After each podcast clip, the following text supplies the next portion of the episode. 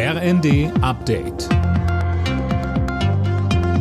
Stündlich neu. Auf den Punkt informiert.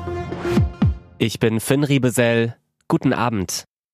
Kurz vor dem schweren Spiel gegen Spanien bei der WM hat die deutsche Fußballnationalmannschaft Schützenhilfe bekommen. Costa Rica hat mit 1 zu 0 gegen Japan gewonnen. Damit kann Deutschland heute noch nicht vorzeitig ausscheiden.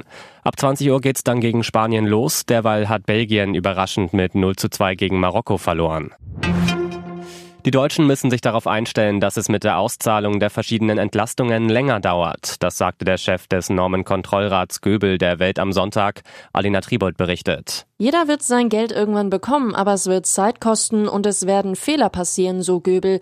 Er berät die Bundesregierung unter anderem beim Bürokratieabbau. Göbel sagt auch, es wird sich rächen, dass man die Digitalisierung der Verwaltung schlicht versemmelt hat.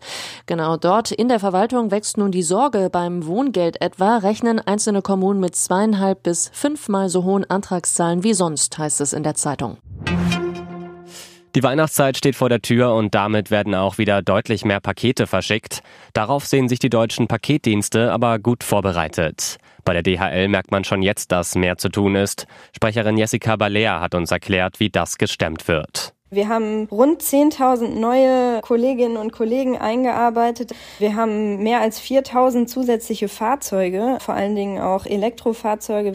Und natürlich geht es da auch um Bezirke, die neu bemessen werden, einfach weil man guckt, wo sind noch höhere Paketmengen als sonst.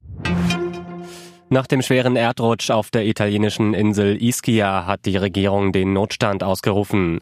Es sind Hilfsgelder in Höhe von zwei Millionen Euro freigegeben worden, so Zivilschutzminister Musumeki. In den Schlammmassen kamen mindestens vier Menschen ums Leben.